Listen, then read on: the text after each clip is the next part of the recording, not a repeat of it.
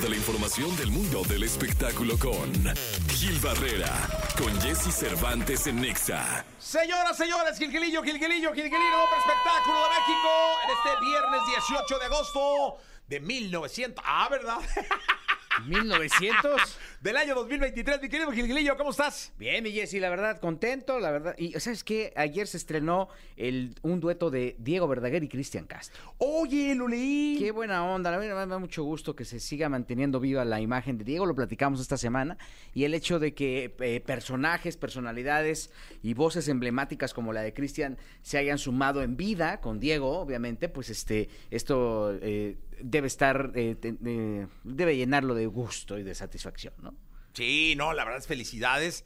Eh, un abrazo muy grande. Ayer un concierto extraordinario de, de Amanda y de Ana Victoria en el Auditorio Nacional. Eh, y yo creo que esto le da seguimiento, ¿no? Tanto el show donde aparece Diego. Este, estuvimos por ahí, la verdad, este, me pareció espectacular lo que vi.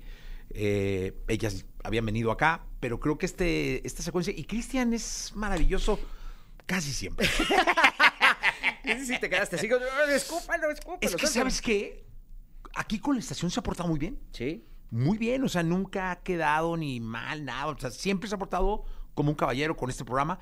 Pero dije, a ver, empecé como a acordarme, dije, no vaya a ser, ah, no. ¿Sabes Sí. qué? Es que Cristian podría ser la gran estrella. La o sea, gran es el, estrella de el- México. el sucesor eh, natural de Luis Miguel, Sí, sí, respetando sus distancias, por lo que trabajó Luis Miguel y por, por todo lo que es como concepto, este, es Cristian Castro. La verdad, o sea, en voz, este, en presencia, esta, esta parte exótica que tanto explota y que le gusta jugar con la gente, nada más que pues este, sus eh, locuras, ¿no? Este, estas eh, variantes que tiene son lo que no lo ha dejado estar, eh, porque incluso trae a Darío de León, que es un visionario y un manager extraordinario, ¿no?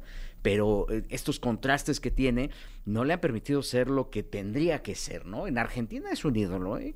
A Cristian le va Sí, muy bien en, en- en varios países de Centro Sudamérica, en, en- mismo Italia, y la verdad es que él tendría que ser, pues, este, un sucesor natural. Ahora, no se ha dado, ¿no?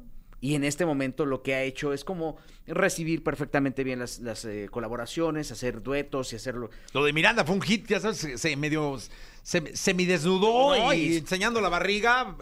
Con un orgullo enseñando las lonjas. Le dio la vuelta al continente americano. ya quisiéramos esa seguridad. Entonces, Sí, bueno, qué, que sí. buena onda que, que se sigue sumando a la- al acervo histórico, musical de, de Diego Verdaguer. Y bueno, qué bueno que se haga de la mano de Cristian y que, pues, este, ya que él está tan enfocado en hacer sus cosas, que siga produciendo música, que también es muy, eh, muy bueno, porque es una de las grandes, de las mejores voces que ha dado eh, la historia de la música en nuestro país. Las, la tesitura de Cristian, No, difícilmente. no, no, a ver. Es un cantante de cepa, ¿eh? De pieza a cabeza. Las de José José le salen perfectas. No. Lo dirigió José en vida también. No, no, no, maravilloso. Fíjate, lo dirigió José y luego hizo un video con Diego. Yo creo que no sería bueno hacer un negocio con Cristian. No vaya a ser que uno se vaya, se los vaya a encontrar más pronto a ellos. gracias. Buenos días a todos.